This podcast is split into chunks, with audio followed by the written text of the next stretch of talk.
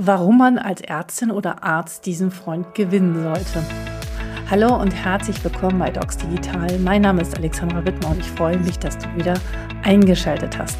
Das Ziel dieses Podcasts ist es, dich als Ärztin oder Arzt zu inspirieren, neue Wege zu gehen und die digitale Medizin mitzugestalten und nicht gestaltet zu werden. Und darum geht es auch in diesem Podcast mit meinem Gast, dem Professor Christian Bacher. Er lehrt an der Uni Konstanz Medizininformatik, hat selbst einen sehr bekannten großen Podcast, den eHealth Podcast mit drei anderen Kollegen zusammen und hat eine, unter anderem auch noch eine Beratungsfirma, ähm, wo er im Rahmen von Digitalisierungsprojekten in die verschiedenen Kliniken geht. Wir sprechen über die häufigsten Hürden, die er dort vorfindet, aber nicht nur darüber, sondern auch über mögliche Lösungen. Und ja, es ist eine sehr spannende Folge geworden ähm, und ich würde mich wirklich freuen, wenn du dabei bleibst, auch wenn es im ersten Moment so scheint, ja, was habe ich denn eigentlich alles damit zu tun? Und ich sage dir, eine ganze Menge, wenn du wirklich up-to-date bleiben willst. Ganz viel Spaß und bis später. Hallo und herzlich willkommen bei Docs Digital. Ähm, heute bei mir zu Gast ist der Professor Christian Wache. Schön, dass du da bist. Ja, schön, dass ich da sein darf. Wenn man ähm, selbst podcastet, macht man eins am Anfang, man sucht äh, rum, was es denn noch so gibt. Und das habe ich natürlich auch getan und äh, da bin ich auf äh, deinen Podcast äh, gestoßen, den eHealth Podcast und dachte, Mensch, toll, drei Professoren sprechen über Medizininformatik und andere Themen. Hör mal rein. Das habe ich dann getan und habe festgestellt, oh mein Gott, ich verstehe nur 20 bis 30 Prozent. Wobei ich dachte eigentlich schon, dass ich ganz gut Ahnung habe. Das hat mich neugierig gemacht, insbesondere auch, dass du ähm, nicht nur lehrst, ähm, sondern auch selbst eine Beratungsfirma hast und natürlich auch in Kliniken vor Ort bist. Und das hat mich ja sehr neugierig gemacht und darüber möchte ich heute mit dir sprechen, wie du dort in diesen Kliniken die Situation erlebst und insbesondere wie du den Kontakt mit Ärztinnen und Ärzten dort erlebst und ähm, ob sie genug mitgenommen werden. Äh, aber vielleicht kannst du noch mal so ein bisschen was zu deinem äh, täglichen Tun sagen, äh, was du machst und auch ähm, an wen sich dein Podcast denn nun wirklich richtet. Ja, das hat mich jetzt natürlich ein bisschen schockiert, 20 Prozent. ähm, also der Podcast richtet sich an alle, die da irgendwie Interesse dran haben. Wir haben das initial gestartet vor sechs Jahren, hauptsächlich erstmal für die, für die Studierenden, weil wir gedacht haben, wenn wir so, so drüber reden und als Klausurvorbereitung sind wir natürlich, wir sind vorbereitet, dann kann man neben der Klausur das auch, oder neben der Vorlesung das auch nochmal einsprechen. Ähm, geplant mhm. war auch, dass natürlich Krankenhaus-IT-Mitarbeiter entsprechend damit hören, ähm, Mitarbeiterinnen und Mitarbeiter, Softwarefirmen, aber auch Ärzte und Ärzte. Und da ist eigentlich natürlich, also es ist schwierig. Wir haben ja teilweise sehr, sehr tiefe technische oder auch, mhm. auch ähm, teilweise organisatorische Themen. Und dann ist es schwierig, das in so nur 20 Minuten nur gesprochenes Wort da Sachen zu vermitteln. Und reicht es aber auch schon, wenn dann von ärztlicher Seite sozusagen verstanden ist, dass das ein Thema ist. Ne? Man muss das gar nicht in der Tiefe verstanden haben, aber Aha. irgendwie, da gibt's was, das ist ja auch mhm. schon mal gut. Und du hast es gerade schon gesagt, bei uns ist es ähm, auch so tatsächlich, dass natürlich auch Geschäftsführerinnen, Geschäftsführer den, den Podcast hören, das haben wir auch schon häufig gespiegelt bekommen. Politiker tatsächlich, ähm, Leute aus der Selbstverwaltung, genau. Und von daher ähm, für manche Leute ist das, ist die Flugkurve dann zu niedrig, für manche ist sie dann wieder zu hoch und äh, mhm, äh, da müssen wir, glaube ich, ein bisschen mit leben. Ja. Ansonsten, genau, mache ich seit 25 Jahren Krankenhaus-IT. Ich habe irgendwann mal medizinische Informatik studiert vor grauer mhm. Vorzeit, in dem Bereich promoviert und ähm, habe jetzt die Professur äh, für Gesundheitsinformatik mit Schwerpunkt medizinischer Informatik in Konstanz am Bodensee. Sehr schön. Und nebenbei genau Beratungsunternehmen berate Krankenhäuser, aber auch Softwarefirmen im Rahmen der Digitalisierung. Und ansonsten bin ich auch eher nerdig unterwegs. Also auch zu Hause mit Hausautomatisierung und in jedem Zimmer steht ein Alexa und solche Geschichten. Und das Licht geht auch ganz smart an. Und Ärzte dabei. Ähm, Früher war das so, dass, dass die Ärztinnen und Ärzte dann, dass ich über die, über die ganze Projektlaufzeit begleitet habe. Das heißt, klassischerweise geht's hin, man guckt sich erstmal an, wie arbeiten die Leute, man mhm. analysiert, wie sind die Prozesse, überlegt dann, ähm, was kann man da noch optimieren vielleicht mit, mit IT? Ähm, als ich früher selber bei einem Krankenhausinformationssystemhersteller gearbeitet habe, habe ich das dann auch selber gecustomized, also das Produkt auf dieses Krankenhaus und auf die Zielprozesse angepasst. Habe es dann auch geschult und nachher ähm, dann sozusagen übergeben an die an den Support. Und das war super hilfreich ähm, für auch die jetzige Tätigkeit, wenn man dann in weiß nicht, über 100 Kliniken mitbekommen haben, äh, mitbekommen hat, wie die arbeiten, beispielsweise in der mhm. Medikation mhm. oder wie dort Auftragskommunikation, Arztbriefschreibung läuft, wie der OP organisiert ist, dann ist das eine ganz gute Basis, mit der man dann später arbeiten kann. Und jetzt ist es so, dass ich eigentlich hauptsächlich nur noch bei diesen ersten genannten Schritten dabei bin. Das heißt, ich gucke mir an, also ich laufe nicht mehr selber über die Station, mhm. sondern es gibt irgendwelche Projektverantwortlichen von ärztlicher Seite und die berichten dann eben, wie derzeit gearbeitet wird, wo sie hinwollen. Und dann habe ich einen ganz guten Marktüberblick, was es alles gibt an Software und helfe denen auch die Prozesse anzupassen, denn ähm, das ist so eigentlich das geflügelte Wort und jeder, der sich schon mal mit Digitalisierung im Krankenhaus beschäftigt äh, hat, deswegen kommt das jetzt so ganz früh, mhm. ähm, kennt dieses Zitat. Ich weiß gar nicht, von wem das ist, aber wenn man es als Zitat kennzeichnet, dann darf man ja alles sagen hast du bestimmt auch schon gehört, wenn man Scheißprozess digitalisiert, ah, ja, ja. Mhm. Ne, dann hat man einen digitalen Scheißprozess. Und ähm, da muss man tatsächlich aufpassen, dass man bei der Digitalisierung auch die Vorteile entsprechend mitnimmt. Ja. Von daher sind Ärztinnen und Ärzte von Anfang an dabei. Und ähm, genau, das ist auch gut so. Ja, und ist es auch so, dass ähm, sozusagen vom, vom ganz jungen Arzt bis zum äh, ältesten Arzt, also bis zum äh, Chefarzt alles dabei ist, weil wenn ja immer nur sozusagen die oberste Führungsriege dabei ist und äh, das begleitet ist, ist ja sicherlich nicht sinnvoll, sondern ist der Mix, die macht es ja aus. Was ist deine Erfahrung? Ja, also der Klassiker ist, dass es dann irgendwelche äh, auch da Projektverantwortlichen von ärztlicher Seite gibt und da mhm. ist eigentlich egal, ob die jetzt alt oder jung sind oder ob die mega viel Plan von Digitalisierung haben oder ob die gut mit ihrem iPhone umgehen können. Darum, darum geht's eigentlich nachher nicht. Im mhm. Projekt sollte es irgendwie so eine, ja, eigentlich eine Doppelspitze geben. Jemand von IT-Seite, also idealerweise ein Medizininformatiker, der dann auch die ärztliche Sprache versteht.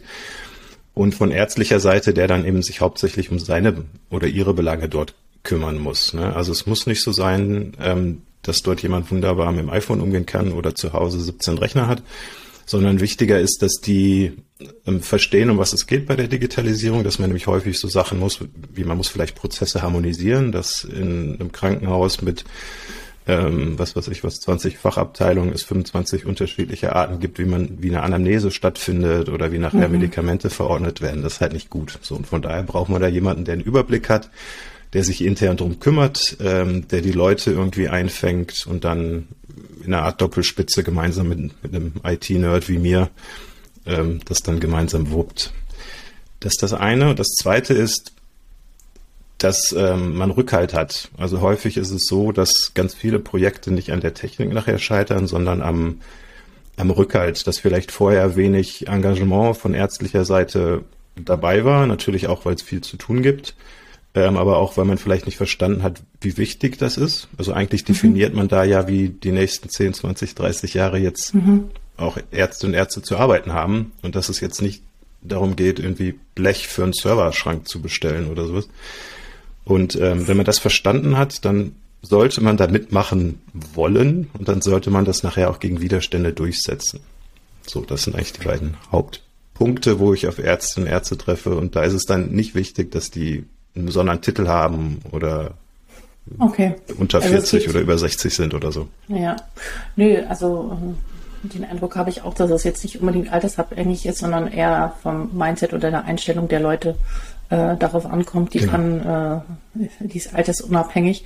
Also die Offenheit, sich darauf einzulassen und auch bestimmte Prozesse zu hinterfragen. Ich habe das früher mal so kennengelernt. Ähm, da hatten immer das Wort, wir, wir, wir wir suchen mal den Unkraut und zupfen den raus, welche Prozesse überhaupt unnötig sind und wo unnötige Schleifen sind, die wir drehen, die wir einfach einfach mal cutten können. Manchmal denkt man, das kann man jetzt ja gar nicht weglassen, weil dann irgendwas Essentielles verloren geht, aber dann geht es doch und da brauchen Sie auf alle Fälle Begleitung. Wie ist dein Eindruck? Sind Sie eher offen ähm, dem gegenübergestellt oder wenn du jetzt mal so da zurückguckst, äh, wie ist so, wie wirst du dort empfangen und ähm, wo ist der Unterschied, wenn du mit offenen Armen empfangen wirst und an welchen Stellen wird es, erlebst du eher Widerstand oder Skepsis? Das passt beides wunderbar zusammen, was du gerade gesagt hast. Also dieses, wo gibt's Unkraut? Also es gibt natürlich, und das weiß, glaube ich, jeder, es gibt viele Prozesse, die sind halt vielleicht suboptimal im Krankenhaus. Und die könnte mhm. man auch angehen ohne Digitalisierung. Ne? Könnte man machen. Aber mhm. Ähm, häufig ist dann Digitalisierung der Katalysator oder der zwingende Grund, sich auch mit den Prozessen zu beschäftigen. Und dann wird halt vieles aufgedeckt und vieles geändert, was gar nicht zwingend zur Digitalisierung gehört. So, natürlich ist es mir auch lieber, wenn ich irgendwo hinkomme und ähm, die Leute sagen, Mensch, gut, dass du da bist und wir, mhm. wir packen das jetzt an und man merkt, dass die Lust haben. Mhm. Häufig ist es aber auch so, dass Ärzte und Ärzte gefrustet sind, ähm, weil einfach vorher sehr wenig gelaufen ist. Ne? Also die sehen dann, hey, mit meinem iPhone kann ich fast alles machen. Das heißt, der Grad der Digitalisierung ist im privaten Bereich ein gutes Stück weiter als im Krankenhaus, mhm. als im beruflichen. Ähm, das ist das eine. Das zweite ist, dass wir sehr, sehr wenig Investitionen in IT im Medizinwesen haben. Also auch im Krankenhaus sind es unter zwei Prozent so im Schnitt der, der Investitionen in IT und da ist dann auch neues Windows, neue Stations-PCs und sowas dabei. Dass man mit so einer niedrigen Quote jetzt nicht die wahnsinnig großen Sprünge machen kann, ist eigentlich auch klar. Bedeutet, ich komme häufig ins Krankenhaus und dann sind da Ärzte und Ärzte sind gefrustet. Die sind total genervt weil die IT-Abteilung sagt, das geht nicht und der Softwarehersteller mhm. sagt, das geht nicht. Und weil wir einfach, das muss man auch so sagen, häufig da Produkte im Einsatz hat, die laufen seit zehn Jahren, die wurden vor zehn Jahren mal eingeführt und seitdem hat man nichts dran gemacht. So, und da hat sich einfach die Welt weiterentwickelt, auch von Softwareseite. Und eigentlich muss man kontinuierlich dranbleiben und muss regelmäßig, vielleicht einmal im Halbjahr, sich irgendeinen Experten mhm in diesem Bereich holen, der da mal drauf guckt. Es muss gar nicht ein externer Berater wie ich sein, sondern vielleicht auch jemand von der Softwarefirma, der sich durchklickt und sagt, hey, warum macht ihr das denn noch so? Und das kann man doch viel besser machen und da haben wir was Neues. So, das ist dann, davon hängt es meistens ab. Wenn die Leute schon lange da sind und verbrannt sind und wenig investiert wurde, dann sind die genervt und dann gibt's am Anfang erstmal Action, kann man schon so sagen. So nach dem Motto, warum kommt ihr denn jetzt erst? Äh, nee, nach dem Motto, das ist ja so, alles, alles Mist und wir müssen alles austauschen und äh, ihr habt alle keine Ahnung, wie wir Ärztinnen und Ärzte arbeiten und äh, eigentlich weiß ich genau, wie es geht. Ähm, so, das ist ja so diese. Meine Erfahrung ist äh, jedoch, dass wenn man sozusagen in diesem System drinsteckt und an diese, diese ganzen Prozesse sind ja häufig auch sehr organisch im Laufe der Zeit gewachsen, da braucht man einen Blick von außen, weil man es gar nicht mehr spürt oder merkt, äh, was denn anders, anderes möglich wäre. Also ähm, insofern ist es ja auch gut, wenn da jemand anders kommt und einmal über die Finger guckt und äh, mit dem Wissen natürlich, dass am Ende was bei Gutes herauskommt. Und ich habe den Eindruck, dieses Gefühl der Erleichterung, der Zeitersparnis, dieses Gefühl von, ja, jetzt habe ich dann wirklich mehr Zeit für meinen Patienten, das kommt bei vielen ärztlichen Kolleginnen und Kollegen noch nicht an, wenn sie das Gefühl haben, es wird eine neue Software eingeführt und ich muss fünf Klicks on top tun. Äh, ist ja auch nicht so. Also auch wenn ich jetzt hier alle desillusioniere, ähm, Digitalisierung heißt nicht automatisch, dass, ähm, dass man Zeit einspart, sondern dass sich sozusagen ah. der Zeit auf, auf hm, also ich bin ja brennender Digitalisierungsfan, aber man muss ehrlich kommunizieren. Und wenn man mhm. am Anfang hingeht und, und äh, wer weiß, was vom Himmel verspricht und ähm, das nachher alles nicht eintritt, dann verstehe ich auch, dass die Leute genervt sind. Und also es, natürlich ist es einfacher auf Papier, wo es keine Regelprüfung gibt, ähm, ob das, was man ankreuzt, richtig ist, ob man, ne, da kann man irgendwas hinschmieren, so wie immer, was weiß ich was. Ähm, da ist also bei der Dokumentation selber, da spart Digitalisierung nicht überall automatisch Zeit ein. Also natürlich, man kann nachher mit, mit Textbausteinen arbeiten, man kann irgendwie Spracherkennung machen und so. Mhm. Aber ich würde nicht sagen, dass Digitalisierung per se Zeit spart. Es spart nachher Zeit, weil man die Akten nicht mehr suchen muss, weil vielleicht Sachen vorgeschlagen werden. Aber ich finde es gefährlich zu sagen, ohne das zu differenzieren, dass Digitalisierung Zeit spart. Und das gehört Hast auch dazu. Also man muss den Leuten auch am Anfang ehrlich, ne, ich muss ehrlich gegenüber also, sein, muss sagen, so, wenn, wir packen jetzt alles an und das wird jetzt erstmal schmerzhaft, so, für ein ja. halbes Jahr. Also das finde ich eine extrem spannende Aussage, die ich äh, unheimlich wichtig finde, weil im Momentan gibt es ja unheimlich viele Firmen, die da aus dem Boden sprießen und all, Ärzten an allen Ecken und Enden äh, versprechen, du hast mehr Zeit für deinen Patienten. Ja, also und, äh, und das mhm. wirklich zu kommunizieren, dass das jetzt gar nicht immer unbedingt äh, zu Beginn der Fall ist. Weil ich kenne viele, die dann irgendwie dann gefrustet sind und dann ihren Zettel und ihren Stift in die Kitteltasche stecken. Und davon wollen wir ja weg. Also sprich, es braucht eine ehrliche, offene Kommunikation. Und wer, ja. wer, wer initiiert die? Von wem muss das wer, kommen? Naja, von den Firmen, die jetzt Sachen verkaufen wollen, wird es nicht kommen. Also nö, von denen klar. nö. die werden das natürlich weiterhin so sagen, beziehungsweise eigentlich würde ich als Entscheider erwarten, dass die mir da offen sagen, dass es vielleicht auch Aufwände gibt und dass nicht alles äh, kostenlos sozusagen ähm, dahin kommt. Wer sowas einschätzen kann, ich glaube, das ist von ärztlicher Seite schwierig, weil das wäre vermutlich später nochmal ge äh, gekommen, weil sowas wie Digitalkompetenz häufig fehlt. Mhm. Ähm, da geht's mir gar nicht, also Ärztinnen, Ärzte sollen nicht programmieren lernen. Ähm, mhm. Das sollen übrigens meiner Meinung nach, müssen auch nicht Schülerinnen und Schüler müssen programmieren lernen, aber die müssen sowas wie eine Digitalkompetenz haben. Die müssen verstehen, was Daten sind. Ne? Also ich meine, die mhm. größten Firmen heutzutage, mit die am meisten wert sind, die arbeiten alle mit Daten. Und sowas muss auch von ärztlicher Seite klar sein, dass es eben, dass man sich Sachen verbaut. Man kann nicht auf der einen Seite sagen, ich möchte alles freitextlich dokumentieren oder die Sprache soll irgendjemand anders abtippen und dann nachher Hoffnung haben, dass man äh, bei der Arbeit entlastet wird, weil dann irgendwie eine künstliche, magische Intelligenz drüber guckt und das alles dann analysiert und daraus Sachen baut. Also mhm. so Grundsteine wie vernünftiges logisches Denken, ähm, was gibt's für Daten, was hat das alles für Vorteile, wenn man strukturierte Daten hat, mit semantisch annotiert, also wenn man nicht mhm. irgendwie die 20 unterschiedlichen Arten, wie man denn eine Krankheit benennen kann, mit Abkürzung hinschreibt, dann kann das nachher nicht ausgewertet werden. So, aber wenn man sowas nutzt wie semantische Interoperabilität, dann kann man später mit den Daten auch was anfangen. Dahin geht's. Anderes Beispiel. Ich treffe häufig in Krankenhäusern auch ähm, auf Ärzte und Ärzte, die auf der einen Seite meckern, aber auf der anderen Seite völlig überzogene Verständnis haben, was nachher geht, auch was, wenn es darum geht, Systeme anzuflanschen. Also ich, ich habe häufig so eine so eine Ambivalenz, dass die, dass gesagt wird, ja, das ist alles blöd, aber wenn ich dann auf den Kongress gehe, dann kaufe ich trotzdem eine Spezialsoftware und nehme die mit nach Hause und dann wundere ich mich, dass die nicht in dieses, in dieses äh, Architekturkonzept passt und ich Daten mhm. doppelt und dreifach eingeben muss. Auf der einen Seite ist es das. Mhm. Auf der anderen Seite sagen sie, aber das muss doch einfach sein. Mit meinem iPhone kann ich auch was, was ich was, Daten von der Webseite über WhatsApp weiterleiten. So. Und da ist dieses Verständnis nicht da dass in einem sehr komplizierten Umfeld wie der Medizin, dass das eben nicht so einfach geht. Also mhm. allein Medikationsverordnung von einem System ins andere ist mega kompliziert, weil es einfach komplett unterschiedliche Architekturen und Denkweisen mhm. auch gibt von der Software her.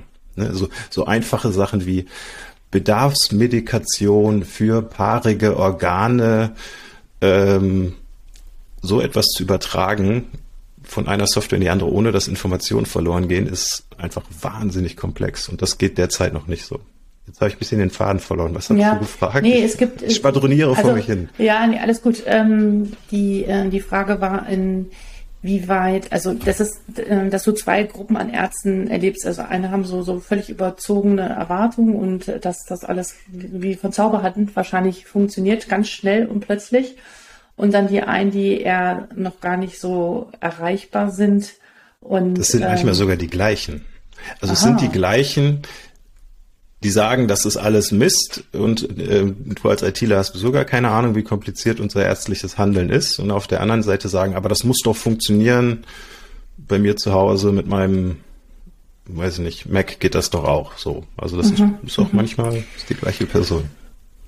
Gut, was ist die Lösung oder was sind, was, was kann man da für Maßnahmen daraus ableiten? Obwohl, warte, bevor wir da rauskommen noch, gibt es noch andere, also dass wir erstmal die Problematiken erfassen, gibt es noch andere typische Sätze, die du immer wieder von Ärzten her, hörst, äh, die, äh, die du immer wieder gestellt bekommst oder äh, Erwartungen, falsche Erwartungen, die dir entgegen äh, ja, wiedergespiegelt werden, ja.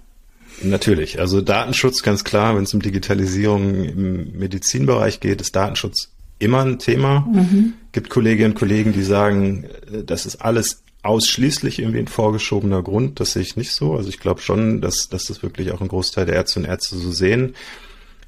Aber auch, dass dadurch verdeckt wird, dass es häufig Sorge um Transparenz oder Überwachung geht. Transparenz, wenn man sagt, Datenschutz ist nur vorgeschoben, weil Ärzte und Ärzte Angst vor Transparenz haben, klingt das eigentlich falsch. So meine ich es gar nicht, sondern eher vor Überwachung. Ne? Also wenn nachher Auswertungen stattfinden können. Und auch, da muss man ehrlich sein, das wird ziemlich sicher passieren. Ne? Also okay. wenn wir nachher OP-Zeiten dokumentieren im Krankenhaus, Klar. dann wird man sich vielleicht auch mal ähm, gefallen lassen müssen oder gefragt werden, warum ist das bei dir so, warum gibt es da weniger Komplikationen etc. So. Von daher ist Datenschutz das, was automatisch in Deutschland schon reflexartig kommt, wenn es um Digitalisierung geht, bei allen. Ne? Wenn man irgendwie ein Foto macht, irgendwie, dann können es auch Leute und in Hand darf, darfst das nicht klipsen. Das ist ein Punkt. Das nächste ist, die Usability ist eine Katastrophe. Da haben sie eigentlich auch fast immer recht. Also mhm. ähm, von bestehender Software, die im Krankenhaus, die in Arztpraxissystem eingesetzt wird, ist zum Großteil echt nicht gut. Ähm, erklärt, wird erklärt durch historisch gewachsene Software, durch zwei Prozent Investitionen in IT. Das heißt, mhm. da wird es auch schwierig, ein paar tausend Leute auf Usability zu setzen, so wie Google oder Apple das machen können. Ähm, und das andere hatte ich gerade schon, sowas wie das, bei meinem iPhone geht das doch auch. Ähm, und dann diese Ambivalenz auf der einen Seite zu sagen, du kannst gar nicht mitreden als Informatiker, weil Medizin so kompliziert ist. Auf der anderen Seite, das muss doch gehen. Und ähm, ja, das hatten wir ja gerade schon. Mhm. Das sind so die drei häufigsten, häufigsten Sachen, die dann, die man erstmal ausräumen muss und klären. Mhm. Total verständlich. Ähm, äh, mehreres davon ist mir auch selbst in meiner Arbeit äh, schon begegnet. Der erste Punkt war ähm, die Herausforderung, sozusagen viele Kollegen äh, dazu zu motivieren, äh, nach einem gewissen Standard zu dokumentieren und zum Beispiel schon die Anamnese zu machen. Äh, was ich dafür Widerstände erlebt habe und also wo, sowohl von Ärzten als auch von Therapeuten mit der Aussage, ähm, dann geht sozusagen meine Kreativität oder meine eigene Individualität äh, verloren. Ähm, das ist ein sehr hohes Gut, was bislang in den letzten Jahrhunderten oder äh, Jahrzehnten ähm, ja einfach jeder gemacht hat, wie er es wie er es wollte und man es aber auch nicht messen konnte und auch nicht nachvollziehen konnte. Das mhm. ändert sich grundlegend. Da, da brauchst du einen Shift noch in der in der inneren Haltung. Und der nächste Punkt ist die Outcome-Messung. Wie verbessert sich denn eigentlich mein Patient und wie arbeite ich? Diese Transparenz gab es auch nicht. Ja, und äh, auch daran müssen wir uns erstmal gewöhnen. Und da ist erstmal der Widerstand und die Sorge, ich werde überwacht, ist ein erster natürlicher Reflex. Aber wo es immer, glaube ich, immer wieder wichtig ist, ähm, von ähm, den Entscheidern in den Kliniken ähm, darüber aufzuklären und natürlich auch die Bedenken und Befürchtungen dieser Leute aufzunehmen und zu thematisieren und am besten schon, äh, bevor ihr mit eurer Arbeit beginnt oder währenddessen. Oder? Ja, ist halt, also ja, das wird aber keiner sagen. Ne? Also es wird keiner sagen, das ist meine Befürchtung und deswegen habe ich jetzt was gegen Digitalisierung. Das hat generell hat es auch ganz viel mit Fehlerkultur zu tun. Also dieses, mhm. ich verschließe lieber die Augen vor vielleicht Missständen, anstatt die proaktiv anzugehen. Ähm, das ist natürlich in, in, in Häusern, wo dann an Pranger gestellt wird oder wo es, wo es harte Kennzahlen gibt, die Medizin muss so und so effizient sein, das ist natürlich ganz ein anderes Thema, als ähm, wo es vielleicht gewisses äh, sozialeres Verhalten gibt. Ja, das ist natürlich wieder geprägt durch eine sehr klassische konservative Struktur und Kultur in der Medizin an sich, äh, die jetzt ja hoffentlich immer mehr in den Wandel äh, kommt und dass es ja überhaupt kein Konzept ist, was wir in Zukunft fortsetzen können. Ähm, aber das, äh, also dieser Umgang überhaupt mit Fehlern in der Medizin unter Ärztinnen und Ärzten ist ein ganz heißes Eisen immer noch für viele und da brauchen wir eine völlig äh, andere Haltung und einen Umgang damit. Ja. Ähm, was? Ja. Ist vielleicht noch ganz kurz, ähm, ist auch ein super, also ist auch ein wirklich, wahrscheinlich sagt es jeder über seine Branche. Ne? Also wahrscheinlich sagt jemand aus der Autobranche, Autobranche ist wahnsinnig kompliziert und jemand, der Vasen produziert, wird auch sagen, das ist auch wahnsinnig kompliziert. Und genauso sage ich das jetzt auch. Die Medizininformatik oder auch die Krankenhausbranche ist wahnsinnig kompliziert. Da gibt es halt viele Herausforderungen. Wir haben absoluten Personalmangel. Ja, mhm. das heißt, wir haben Ärztinnen, Ärzte, die fehlen. Wir haben Pfleger, die fehlen. Wir haben auch in der IT Personalmangel. Trotzdem muss man jetzt viele Sachen machen. Also vielleicht schon mal gehört, es gibt das Krankenhauszukunftsgesetz. Das heißt, mhm. es sollen jetzt alle circa 2000 Krankenhäuser zeitgleich und inhaltlich ähm, das Gleiche machen. Bis Ende 2024 ist natürlich Wahnsinn. Ähm, gibt viele andere Projekte, die dann die IT, Pflegekräfte, Ärzte und Ärzte parallel noch zu tun haben. Ähm, häufig ist auch so, dass es wenig Projekterfahrung gibt, also wie man ja. nachher tatsächlich Projekte angeht, also dieses klassische Handwerkszeug. Da ist es dann wichtig, dass man jemanden hat, der die Leute entsprechend führt. Manchmal ist es auch so, dass es, dass wir eher einen Technikfokus haben statt einen Prozessfokus. Das sagt aber auch jeder Berater immer. Ne? Ich, ich, bin eher so der Prozessmensch und gut ist, wenn man beides kann, wenn man weiß, wie die Krankenhäuser ticken, aber auch ein bisschen Ahnung von der Technik hat. Hierarchische Strukturen hast du gerade schon gesagt. Und eben das andere ist sowas wie hemdsärmelige Projekte auf Zuruf. Also auf der einen Seite sich beschweren, dass Daten mehrfach eingegeben werden, auf der anderen Seite einfach schon mal Software kaufen aus irgendwelchen Fördermitteln und sich dann wundern, dass es nicht passt. Das sind alles so Sachen, die es einfach tatsächlich schwierig machen in der Krankenhaus oder in der, in der Medizin-IT. Jetzt lass uns mal, ähm, die Probleme wissen wir alle, Erkenntnis ist da. Die Frage ist, wie kommen wir in Lösungen? Und die Frage ist, hast du schon ich bin mir ziemlich sicher, sicherlich Unterschiede in den Kliniken erlebt. Wann, wo funktioniert es? Oder was sind so die ersten low-hanging fruits, die anzugehen sind, um äh, gute Erfahrungen zu sammeln und ähm, ja, diese Projekte voranzutreiben? Was ist in diesen Kliniken, wo es besser klappt als in anderen, anders? Ja, Jetzt komme ich zu einem Thema, wo ich normalerweise sage, das hätte der Christian von vor fünf Jahren noch nicht so gesehen. Und das, weil das eher so eine softe Geschichte ist, ähm, tatsächlich Kommunikation. Ähm, wenn man den Leuten frühzeitig klar macht, dass sich viel ändern wird, vielleicht ein Bild aufzeichnet, wie das aussehen wird. Ne? Und wenn mhm. die nicht von Kopf gestoßen sind, das war ja vorhin die Frage, wissen die überhaupt vorher, dass du in die Klinik kommst? Ne? Ja. Wenn, wenn die vorher über einen Mitarbeiter Brief äh, oder ein Newsletter mitbekommen. Also bis 2024 wird sich Folgendes ändern. Für die Pflegekraft sieht das wie folgt aus. Vielleicht äh, einen klassischen Arbeitstag dann mal in 2025 schildern. Also dass man zum Beispiel ähm, Pflegemaßnahmen vorgeschlagen bekommt anhand eines Assessments, dass vielleicht Werte automatisch von medizintechnischen Geräten übernommen werden, dass man die nicht mehr eintragen muss, dass man äh, dafür die Medikamente und das Stellen dokumentieren muss. Das sind alles Sachen, die haben gar nichts mit IT zu tun. Und wenn man die frühzeitig kommuniziert, können die Leute drüber reden, die können sagen, ich will da mitmachen. Äh, die haben Zeit, sich, sich dran zu gewöhnen. Und das ist, das ist eine wichtige Geschichte auf der einen Seite bei der, bei der, bei der Kommunikation. Also Einbindung steigert die Compliance. Man hat Zeit für gewohn, für, fürs, ähm, sich dran zu gewöhnen. Super Deutsch. Mhm. Mhm. Aber es ist auch wichtig zu kommunizieren, von Geschäftsführungsseite, dass das so gemacht wird. Ne? Also da, das geht nicht wieder weg, dieses Digitalisieren, das bleibt. Mhm. Äh, man kann jetzt mitmachen oder nicht und äh, das hat dann entsprechend den, den, Einfluss drauf. Die Prozesse werden sich ändern. Und ähm, das nächste ist, auch wenn es, wenn nachher Software oder IT ein Werkzeug ist, ist es kein IT-Projekt. Ne? Also wäre ein IT-Projekt, wenn man einen neuen Server kauft. Aber es will ja auch keine Ärztin oder Arzt, dass, dass wir Nerds aus der IT nachher definieren, wie die die nächsten 30 Jahre zu arbeiten haben. Also auch das muss man kommunizieren. Es ist kein IT-Projekt. Da habt ihr alle entsprechend mitzumachen und ähm, es soll eine Doppelspitze sein. Das klingt jetzt alles völlig trivial und logisch. Mhm. Wie in den mhm. Vorlesungen denkt jetzt jeder Student oder Studentin da sagt, ja, ja, das klingt ja logisch. Ja, das ist so klassisches Change Management, ja, was da begleitet werden muss, nur dass dieser Change gar nicht aufhört, sondern dass er immer weitergeht. Ja. ja.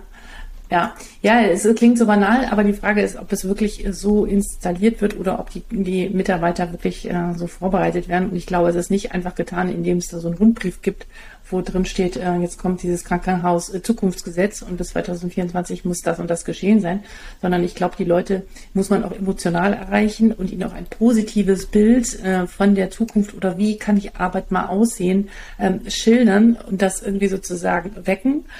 Das wird wahrscheinlich auch erstmal hinterfragt werden, aber auch da wieder darauf eingehen, auf die Sorgen und Befürchtungen und zu sagen, Mensch, jetzt müssen wir, äh, da müssen wir jetzt zusammen durch, was natürlich unter den Arbeitsbedingungen, was die meisten momentan, besonders nach der Corona-Zeit jetzt hatten, äh, wahrscheinlich auch gar keine Kapazität mehr haben. Und auch also, immer noch oder wieder haben. Ne? Also ja, wenn wir uns die Zahlen angucken, geht's ja wieder gut Exakt, genau. Also es wird unheimlich viel von den Menschen, die in dem Gesundheitssystem arbeiten, verlangt. Ähm, jeden Tag wirklich da sein, aber dann auch noch extrem flexibel sein. Ähm, und ich glaube, wie du schon gesagt hast, die Kommunikation und nicht nur einmal, eigentlich glaube ich wirklich äh, täglich ist unheimlich wichtig. Ähm, und da brauchst du Leute, die ausgewählt werden, die wirklich auch diese Kompetenzen und Fähigkeiten haben, auch die innerhalb ähm, des Systems zu erreichen. Ja. Vielleicht eine Anmerkung noch. Mhm. Also ich, mir geht es gar nicht darum, das positiv darzustellen, sondern es ehrlich darzustellen. Mhm. Wie ich das vorhin meinte mit der Zeitersparnis, das ist fast mhm. wichtiger, dass es keine falsche Erwartungshaltung gibt. Und dass man den Leuten auch sagt, bei folgenden Sachen könnt ihr noch mitentscheiden, bei anderen Sachen nicht mehr. Also es wird nicht diskutiert, beispielsweise, weil wir das vorhin auch als, ne, als mhm. Beispiel hatten, ob es eine klinikweite Anamnese gibt, sondern ihr könnt auch ein bisschen mitentscheiden, wie die aussieht. Aber dass wir sowas harmonisieren, das ist so. Ne? Weil mhm. wenn, wenn Leute nachher denken, sie können irgendwo mitentscheiden und mitreden und dann ist eigentlich von vornherein klar, dass das nicht der Fall ist, ist das auch immer schwierig. Ja, und das zu kommunizieren in dieser aktuellen Zeit erfordert unheimlich viel Mut und unheimlich viel äh, Führungskompetenz, das auch auszuhalten und auch mit den Mitarbeitern zu diskutieren. Und mhm. da frage ich mich, wer das tut. Aktuell. Die, die, die ursprüngliche Frage war ja, wo dran oder wie unterscheiden sich Häuser, bei denen es gut klappt? Ja, und das genau. ist ein, einer Punkt, die Sachen dann auch ähm, durchzusetzen. Ne? Mhm. Auch wenn dann vielleicht, jetzt hast du vorhin Low-Hanging Fruits, da habe ich schon mal hier so ein Berater Bingo-Häkchen gemacht. Ja. Aber auch, auch wenn es Cash-Cows gibt, die Kardiologie, was weiß ich was, in der Radiologie oder so, und wenn die dann sagen, sie machen da nicht mit, dann sollte man auch nicht direkt einknicken, wenn man überzeugt ist, dass man eigentlich ein vernünftiges Digitalisierungskonzept hat. Äh, das gehört genau dazu, genauso dazu. Und ja, das ist nicht leicht. Das ist Führungsstärke und Selbstbewusstsein. Mhm. Was, was, was können, also ich meine, gut, die Rahmenbedingungen sind unheimlich entscheidend, äh, entscheidend, die politischen Rahmen, aber auch die Rahmen äh, der Klinik, was dort vorgegeben wird. Aber was können denn jetzt Ärztinnen und Ärzte, die das hören und sagen, ja, ich sehe das und das ist alles wichtig, was können die denn selbst tun, so auf ihrer Ebene, um äh, da einen positiven Beitrag zu leisten? Oder ist das überhaupt nicht möglich? Doch, oder? Doch, also eigentlich gibt's ja nur eine, eine Antwort auf die Frage mitmachen, also sich, mhm. sich engagieren, sich dafür Freiräume ähm, schaffen, dass es jetzt nicht irgendwie noch nach der Dienstzeit ist, ähm, dafür vielleicht werben und dann auch das, was ich vorhin gesagt habe, also auch ehrlich, ne, ehrlich, ehrlich zu kommunizieren und dann vielleicht auch von, von ärztlicher Seite kann man ja vielleicht auch nochmal ganz anders auf dann eventuelle Befürchtungen ähm, auf die eingehen, als wenn man jetzt von extern kommt oder in der Geschäftsführung ist oder so. Also von mhm. daher machen, mhm. sich engagieren, Herzblut haben, Lust drauf haben.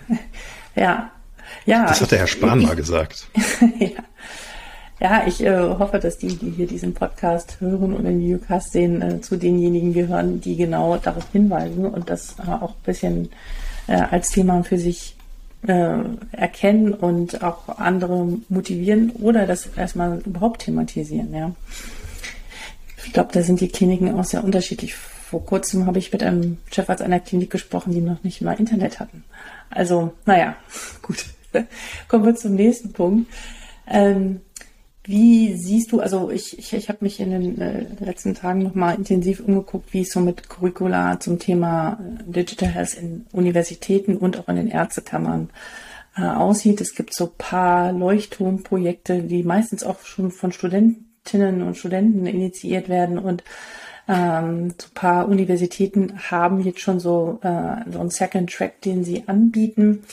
Ähm, aber mit dem, was auf uns dazukommt, ähm, finde ich das sehr mau noch. Ich weiß nicht, wie du das so einschätzt. Und die Frage ist, was brauchst eigentlich an Kompetenz in Zukunft von Ärztinnen und Ärzten? Du hast gesagt, wir müssen nicht programmieren lernen, aber wir müssen ja so ein Grundverständnis von bestimmten Wörtern, Ideen haben. Ähm, äh, wo siehst du die? Und ähm, ja, das waren jetzt mal genug also, Fragen. Also, das waren genug Fragen, die zum Teil wir vorhin auch schon besprochen haben. Also ist, mhm. das Problem ist ja, bei allen Sachen, bei allen Ausbildungen, bei allen Studiengängen kann man immer sagen, ja, eigentlich wäre es cool, wenn das noch mit drin wäre und eigentlich, meine Meinung, sollten genau. viele Ärzte und Ärzte, die sogar noch Tacken mehr Statistik ähm, haben, das verstehen. Und da ist halt die Frage, wo hört's auf? Ne? Wenn nachher eine Ausbildung irgendwie 20 Jahre dauert, ist das auch nicht mehr geschickt. Ähm, mhm. Ähm, von daher glaube ich, ist es fast besser, wenn es sowas gibt wie jetzt Medizin oder Gesundheitsinformatik. Ähm, natürlich sind wir keine Ärztinnen und Ärzte, aber wir haben Humanvorlesungen gehört. Ähm, wir wissen, wie der Körper funktioniert, wie ein CT, MR, solche Geschichten. Ähm, wir sind nicht die allerbesten Programmierer normalerweise, also so über, über den Durchschnitt hinweg, aber wir sind die guten Mittler dazwischen. Und das ist eigentlich eher was, was derzeit gebraucht wird. Wenn es ums Curriculum geht, um das, um das Ärztliche, glaube ich eher, dass es dass sowas wie das Verständnis von Digitalisierung wichtig ist. Vorhin gesagt, sowas wie Freitext versus ähm, strukturierte Daten, sowas, was ist Harmonisierung, warum ist das wichtig, ähm, wie können da Daten zusammenfließen. Und da reicht einfach schon ein ganz bisschen, bisschen Verständnis, ähm, wenn, um da viel zu bewirken. Auch das ganze Thema Ordnungssysteme, ne? also ICD, OPS lernt man dann wahrscheinlich, wenn man irgendwie in der Klinik ist oder nachher abrechnen muss. Aber was das sonst noch für Bedeutung hat, wie geschickt es ist, wenn nachher solche Informationen auch miteinander verknüpft sind, da einfach ein ganz basales Grundverständnis. Das würde, glaube ich, schon viel bringen. Jetzt in das, das Medizinstudium nochmal um zwei Semester zu erweitern, das ist, glaube ich, nicht drin. Ja. Siehst du denn. Äh Gibt übrigens auch eine eigene Folge, haben wir mal eine eigene ES-Podcast-Folge dazu gemacht. Ah, okay. Die verlinken wir dann. Super. Ähm, also, okay, du sagst ja, wir müssen ein bisschen mehr äh, lernen ähm, und äh, die Daten besser verstehen, aber auch ähm, die Rolle wird sich ja durchaus verändern, ne? wenn äh, irgendwann die Diagnostik und die Therapievorschläge von der KI kommen oder von, äh, also sozusagen ausgespuckt werden. Die Frage ist, welche Daten nutze ich denn dann? Was äh, vermittle ich dem Patienten, was liegt bei mir und ähm, übernehme ich das jetzt einfach so. Da brauchst du ja auch eine Kompetenz zu unterscheiden, was ist jetzt wichtig, was ist nicht wichtig und das auch richtig einzuordnen. Natürlich unter wissenschaftlichen Aspekten, aber natürlich auch unter menschlichen, ja. Ja, also ja, KI kam jetzt auch mehrfach, das ist auch, also das ist, KI ist tatsächlich im Gegensatz zu Blockchain ähm, etwas, was ähm, uns noch lange begleiten wird und was, was auch ähm, krassen, krasse Auswirkungen haben wird, auch auf die, auf die Medizin.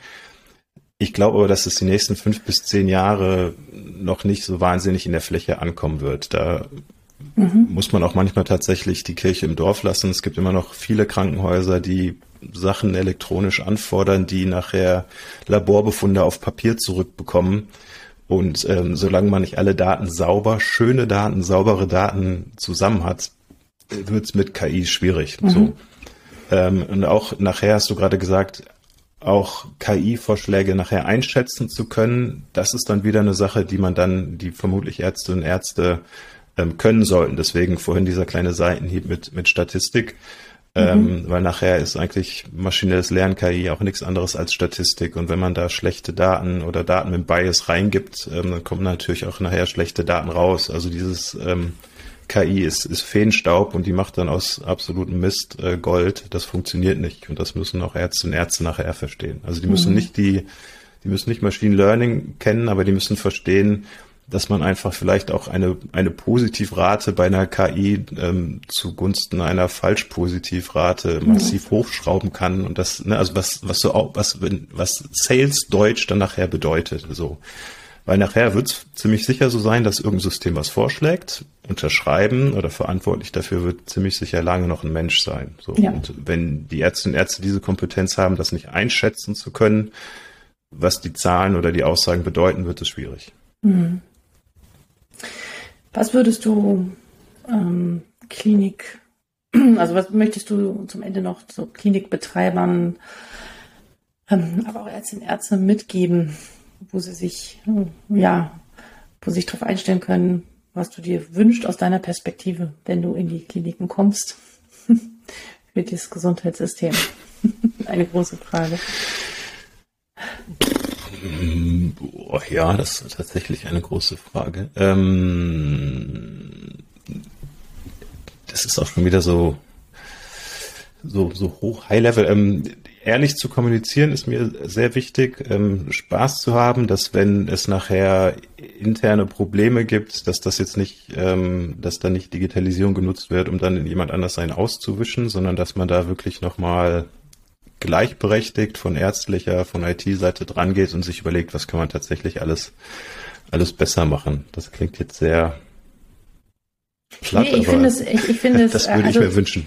Ich glaube, das ist so das Wichtigste, was ich jetzt aus dieser Folge mitnehme. Ähm, und da bin ich, äh, vielen Dank dafür, dass du gesagt hast, ähm, dieses ehrliche Kommunizieren und nicht ähm, ja einfach zeigen, dass es auch noch wirklich eine Zeit lang dauert und dass nicht immer alles gleich einfacher und äh, besser ist, sondern dass, dass es äh, ja auch seine Zeit braucht und äh, da falsche Erwartungen schüren ähm, führt mehr nur zu mehr Frust und dann wieder Widerstand und dann kommt gar nichts voran. Also genau, aber, dann hat man ähm, kurzzeitig gewonnen und man exakt. ist als kuschelig und man, man findet das schön und dann exakt. in einem Jahr kommt das böse Erwachen. Ja. Exakt, genau. Und ähm, das äh, finde ich eigentlich die allerwichtigste Aussage aus unserer Folge, ja. War mir voll gar nicht so klar, dass das jetzt so, das war ja gar nicht so klar. Naja, so also rausgearbeitet ich, wird. Nö. Ja, also wir, ich, ich, ich erlebe es häufig anders, äh, die, immer diese äh, übertriebenen Versprechen und äh, ich kriege regelmäßig von irgendwelchen äh, neuen Startups irgendwelche Decks zugeworfen und da steht dann immer drauf,